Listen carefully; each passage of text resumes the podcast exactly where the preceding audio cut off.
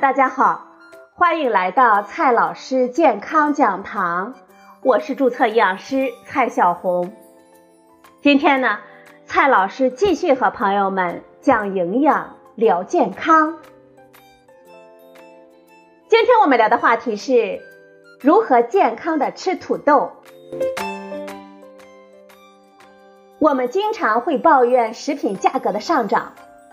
但是土豆呢？似乎一直都是最便宜的那一类食材。如果论性价比来说，很少有食物能够像土豆这样低调了。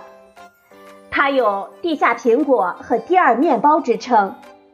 而且是世界上仅次于玉米、水稻、小麦的第四大粮食作物，在全球呢有超过十亿的拥趸。土豆可以说是蔬菜和主食的跨界食材，与提供碳水化合物的各种谷物相比，它的水分含量高，脂肪和能量密度低，而且富含钾、维生素 B、维生素 C、膳食纤维和抗氧化物质，这对控制血压和预防坏血病等等都是有益处的。但是呢，我们也很担心。土豆作为一种蔬菜，它含有相当多的淀粉，烹调软熟之后的血糖指数比较高。国外的一些调查研究发现，患有肥胖、糖尿病、心血管疾病的人群大量吃土豆呢，可能会带来健康的风险。可能你会问，吃土豆到底是有好处还是有坏处呢？再说了。土豆的加工和烹饪方法也是多种多样的，炸薯条、炒土豆丝、蒸土豆、煮土豆、土豆泥等等等等，哪一种吃法才健康呢？接下来呢，我们先来看一组西方国家所做的流行病学研究。数据表明，土豆的总摄入量与二型糖尿病和结直肠癌风险之间存在着较高的相关性。但对十三项临床干预研究的系统性回顾发现，土豆摄入与肥胖、心血管疾病风险之间的相关性仍然缺少可信的证据。一项基于西班牙人群的研究发现，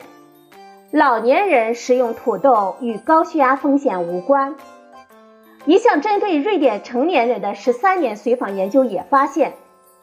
土豆总摄入量与心血管事件风险无关。然而，关于土豆摄入与全因死亡率之间的关系，目前的研究结果并不一致。一项研究发现，每周吃两次炸土豆与全因死亡率存在着剂量依赖性的正相关性，而北美和地中海地区呢？并未观察到土豆摄入量与全因死亡率的显著相关。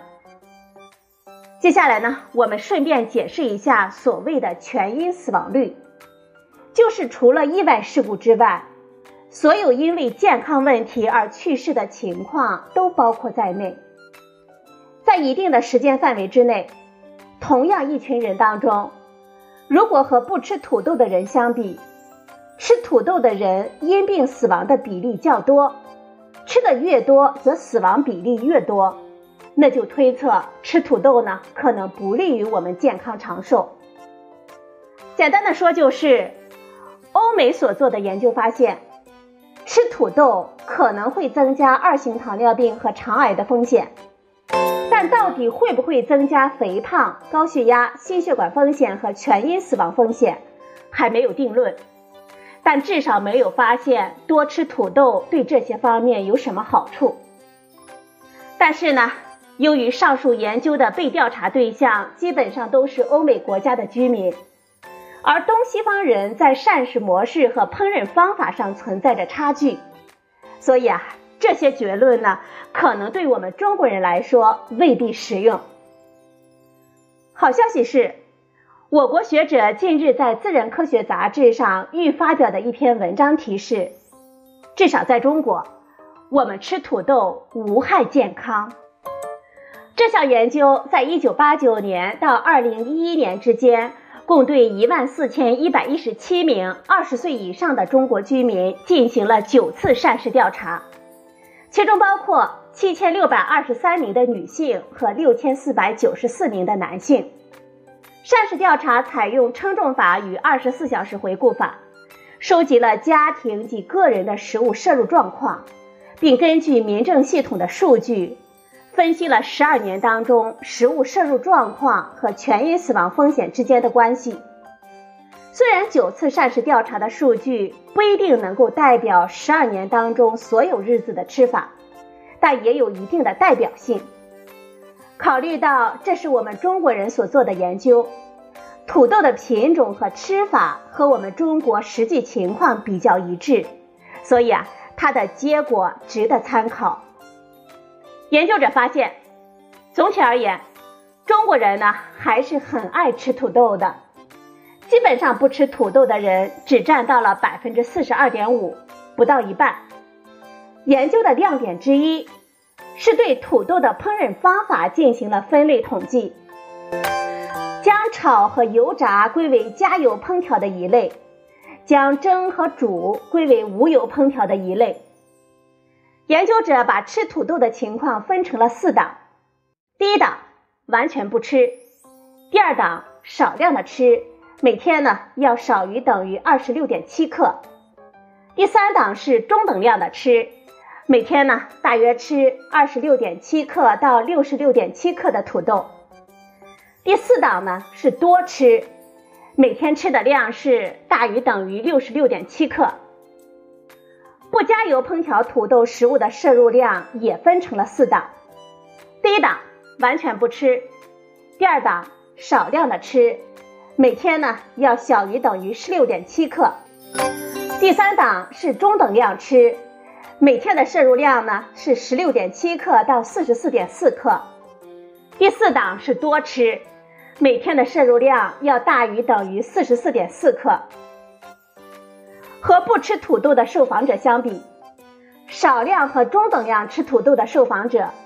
十二年当中的死亡风险分别下降了百分之五十三和百分之三十九。在少量和中等量吃的前提下，加油烹调的土豆仍然是有益的。不过，如果再增加吃土豆的量，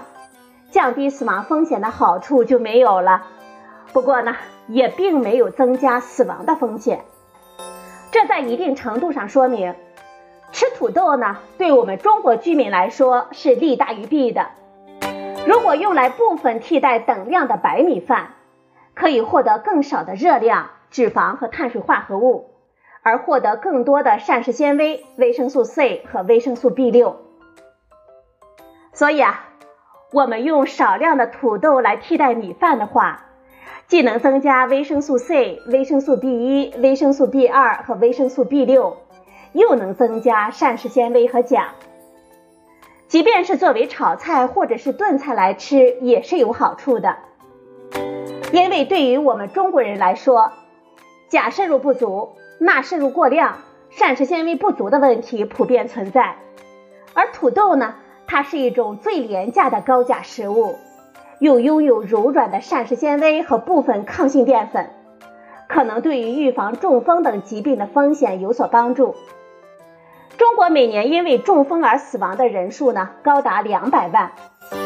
那么，为什么在有些研究发现，西方国家土豆摄入量与全因死亡率存在着正相关呢？究其原因呢，可能是在烹饪方式上的差异所造成的。我们中国人最爱吃的加油烹调土豆菜肴，一般是炒土豆片、炒土豆丝。炒土豆虽然要放油，但我们中国人日常所用的炒菜油中的饱和脂肪比例较低，而且因为土豆丝质地比较脆，烹炒时间比较短，也提供了较多的抗性淀粉，保留了所有的膳食纤维，特别是加醋烹调。既有利于保持维生素 C，又有利于降低血糖指数值。所以，如果适当的减一点米饭的话，享用半盘酸辣炒土豆丝，仍然可能是利大于弊的。当然了，即便如此啊，我们还是需要注意，烹调土豆丝的时候，不要放过多的油和盐。然而，西方人常吃的是炸薯条和炸薯片，由于油炸的过程中温度比较高，一到四分钟之内就有百分之七十五的油脂会被土豆吸收，再加上快餐店为了保持薯条的香脆口感，一般呢会反复的油炸，因此西方人在吃油炸土豆的时候，它所摄入的油脂会比炒土豆的时候更多。而煎炸油含有较高的饱和脂肪。此外，油炸过程的高温会破坏土豆中的维生素和抗氧化物质，产生丙烯酰胺、杂环胺类、反式脂肪酸等有害的物质，降低土豆的营养价值。此外呢，研究证实，土豆在烘烤、水煮、微波加热等无油的烹调过程当中，可以保留大部分的维生素 C。而且，按同样热量来比较的时候，原味土豆的饱腹感比普通白米白面食物更强。如果用没有油盐的蒸土豆、烤土豆来替代部分的米饭和馒头，其实呢，并不会增加膳食热量的摄入。烹调到柔软状态的土豆，其中的淀粉呢是非常容易消化的，对消化吸收不良的人群来说是有好处的。然而呢，由于炸薯条、土豆泥等本来就是用的最好消化、口感最绵软的土豆品种，在烹调到柔软之后，它的血糖指数值呢就会很高，这对于糖尿病、高血压患者和减肥人群来说是不适合的。如果土豆再配上含有大量脂肪的肉类，比如说土豆炖五花肉、土豆炖牛腩之类的。让土豆充分的吸收肉类中炖出来的脂肪，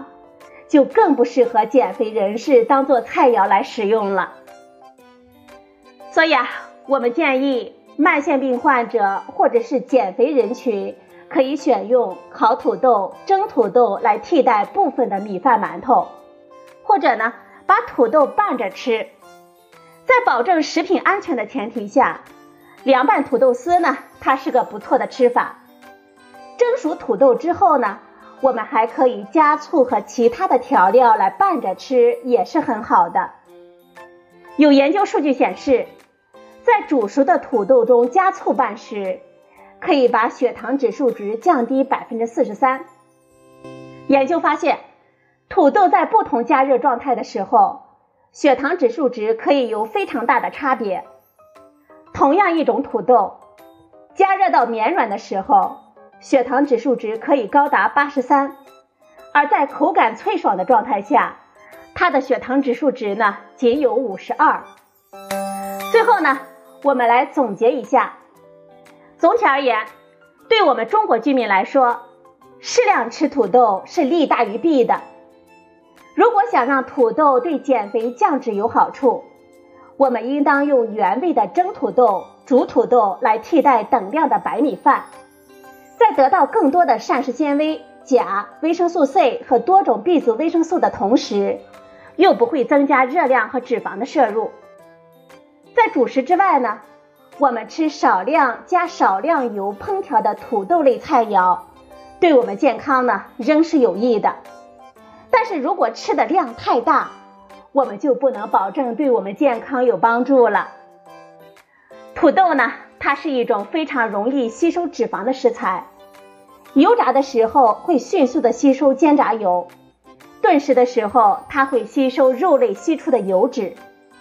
在主食之外，我们吃了大量的吸收了油脂的土豆，这对我们减肥、控血糖、控血脂都是不利的。土豆的烹调方法呢，我们尽量不要选择油炸，这样呢既增加热量和脂肪。破坏了抗氧化成分，又产生了疑似致癌物丙烯酰胺。带皮烘烤、水煮、微波加热等等方式可以保留更多的营养成分。口感绵软的土豆呢，它的血糖指数值很高，但是脆爽的土豆血糖指数值会大幅度的下降。糖尿病、高血压患者可以选择口感脆爽的炒土豆。